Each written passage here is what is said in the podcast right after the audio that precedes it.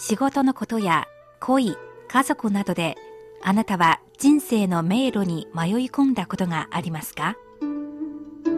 そんな時に暗闇を灯してくれる明かりがあります。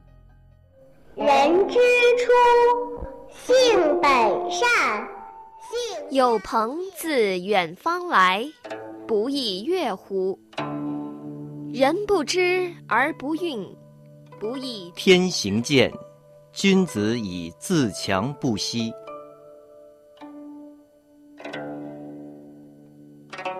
先人の知恵を借りて新鮮なエナジーでリフレッシュしてみませんか？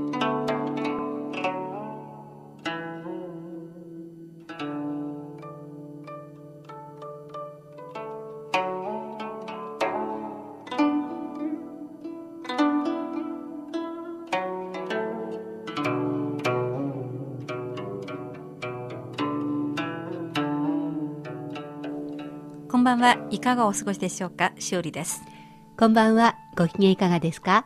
高橋恵子です。古典エナジー今日は中国の中東時代の女流詩人薛涛節刀の生い立ちやその詩をご紹介したいと思いますまずは、唐の時代について紹介しますね。唐の時代はとても長く300年余りにわたります。長いので大きく4つに分けられます。はい、えーまずは唐の初期である初唐唐の絶頂期西唐それに中唐と晩唐になります。はい。まあ、長いだけあって唐の時代にはいろんな文化が花咲いたんですよね。そうですね。文学の中では詩が主な文学様式として栄えました。中東の文壇では破虚位や原神関羽李賀など有名な詩人が輩出しましたあの、詩の雰囲気はどうだったんですか？はい詩風は前の時代よりもバリエーションを持つようになりましたうん。その中で一人の女流詩人がその身分と才能によって大勢の人々に注目されました。その女性は女流詩人シュエタオ節刀です。それでは今日の主人公、女流詩人、節刀のプロフィールを紹介しましょう。768年生まれ、831年に63歳で亡くなりました。ちょうど中東の時代にあたります。父の赴任とともに職、今の四川省の省都、生徒に来ました。小さい頃から詩を作る才能があったんですよね。はい。つまり、しっかりと韻を踏み、内容や文字数、韻律が整った文を作ることが身についていたという意味ですね。8歳頃のことですが、ある日、節刀は父親と一緒に庭に座っていました。父親が青霧を刺して詩の前半を作りました。庭竹一古桐，耸干入雲中。庭には樹齢の長い青霧が一本そびえている。その幹はまっすぐで雲に刺さるようにそびえ立っている。さあ、その続きを作ってくれるかなと言いました。これにまだ8歳だった節刀は即座に答えちゃうんですよね。はい。知迎南北鳥、夜送往来風。木の枝が伸びて、南や北から飛んできた鳥を迎えているようです。そして葉っぱが揺れて風とともに踊っている。この詩には、枝に葉、南北に往来、鳥に風、さらに、えー霧のトンと風のフォンの発音など、しっかりと意味とか言葉の表現、韻律が整って完璧な詩になりました。即興なのに彼女が作った詩すごいですね。はい。お父さんは嬉しかったでしょうね。そうですね。こんなに聡明で、しかも美しい娘。感激しましたけど、同時に女性として果たして才能があるっていいことなのかと少し不安にもなりましたう。ん。で、その不安が的中して、節刀の一生は普通の女性とはだいぶ違うものになりました。父親が早く亡くなって母親と暮らすようになり、とても貧乏だったので、16歳の時、ついに芸妓、芸者になりました。でも普通の芸妓、芸者さんではなく、歴代の職の長官の屋敷に召されて、主演で接待の仕事をし、そこで詩を読んだりしていました。で、ここでの詩を作る才能が幅広く認められるんですよね。そうですね。職の長官以降が朝廷に上奏文を提出し、この素敵な女性に高書楼という肩書きを授けるよう求めました。うん。しかし、昔からの習わしに反するため、これは実現しませんでしたが、うん。民間ではこの話が広く知られるようになり、節刀は女性公書と呼ばれていました。えーそして、まあ、芸妓芸者として、女流詩人として、当時の名高い詩人たち、例えば、八居医や元神、長石、土木、劉右尺などと詩を作り合ったりもしたんですよね。はい。その中でも、原神とは関係が親しかったと言います。うーん。なんかその元神とのこと、もう少し詳しく聞きたいところなんですが、まあ、その前に、まず節刀の詩を紹介しましょはい。まず、友人を送る宋友人という詩をご紹介しまう。す。はい。宋友人。水国蒹葭夜有霜，月寒山色共苍苍。谁言千里自今夕，离梦杳如关塞长。宋友人。水国蒹葭夜有霜，月寒山色共苍苍。谁言千里自今夕，离梦杳如关塞长。水国の喧嘩夜霜あり。月寒く三色もともにそうそうたり。誰か言う千里混遊よりしとリム幼女として関西投資。水郷の秋の夜霜の降りた足の葉も寒々と月に照らされている。山々も皆青の一色今宵から千里離れるようになる。いくらあなたのことを思っても、遥かな遠い彼方にいるあなたと、夢で会うことも難しいだろう。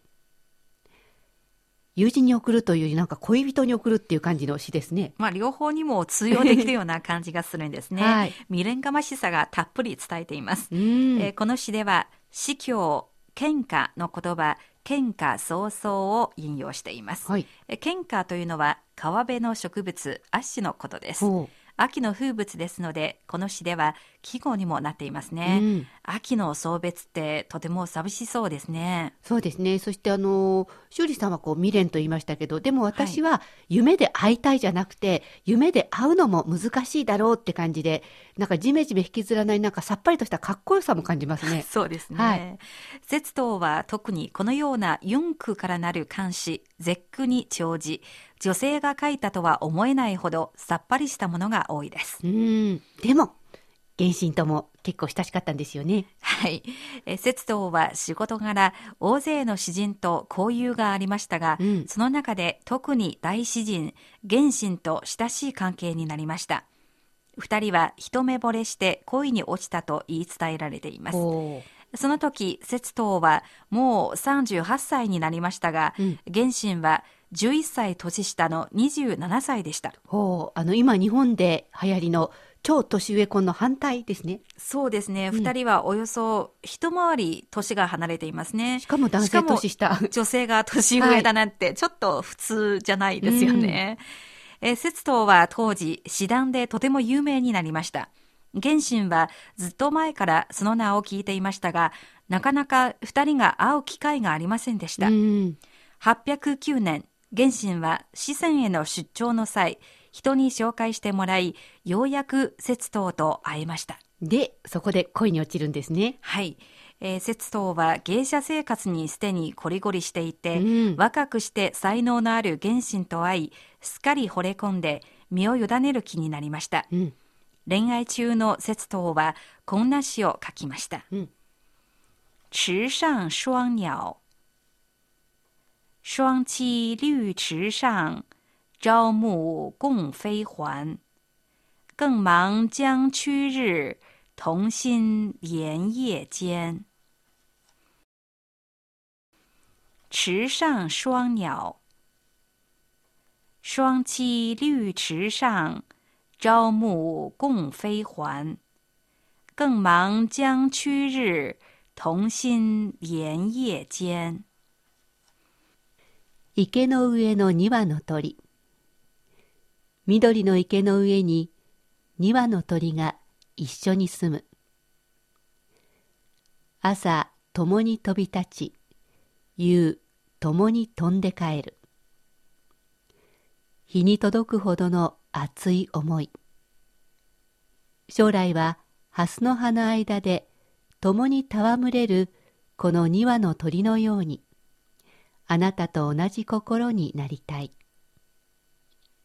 この詩はタイトルを含めてわずか24文字ですが、はい。2羽の鳥、一緒に池に住む、共に飛んで帰る、共に戯れるなど、2人が一緒になるという言葉で結婚への強い願望を表しています。なんかさっきのさっぱりとした詩とはだいぶ違うように思いますけ濃ど。厚ですね。恋すると変わるんでしょうかね。はい。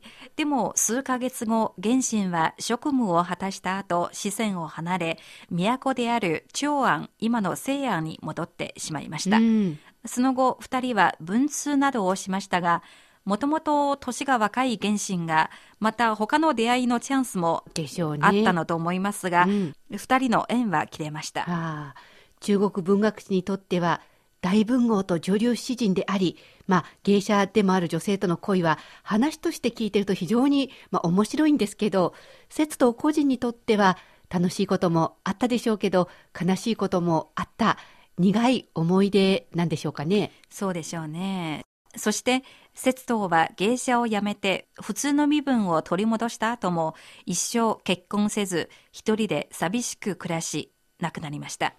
うーん、寂しく暮らすっていうのが引っかかりますけど、でも何もなかったよりも、はいお互いの才能に惹かれ合う恋、たとえ短くても、そういう恋ができたことは幸せなことではないでしょうかね。そうですね。あの、その一瞬だけでもきらめいたような感じがするんですね。ねえで、この彼女、恋だけでなく、詩だけでなく、商品開発の才能もあったんですよね。そうですね。節道はまた詩を書くために手頃な大きさの便箋をわざわざ作ったことで有名です。おどんな便箋なんでしょうかね。はい。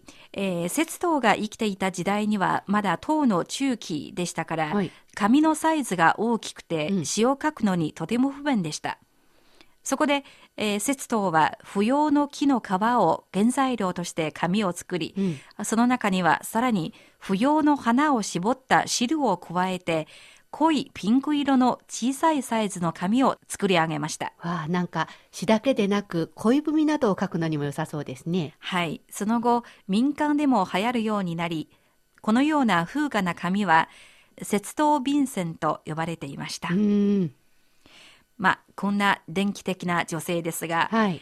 えー中国の民間ではよく才能があり、美しい女性はうん大抵数奇な運命に翻弄されると言われますが、えー節刀の人生は普通の女性が望まないものなのかもしれませんね。ん。でも、時の人と出会って恋に落ちたりして、人生の醍醐味を十分味わったと思います。高橋さんはどう思いますか？そうですね。さっきもちょっと言いましたけど、何もない人生よりも、たとえ短くても恋に落ちたり、自分の名前がつく便箋が開発できたり、ええー私が節刀だったらとっても満足のいく人生だったんじゃないかなと思います。彼女はどんな風に思ってたんでしょうか。タイムスリップができればインタビューしてみたいところです。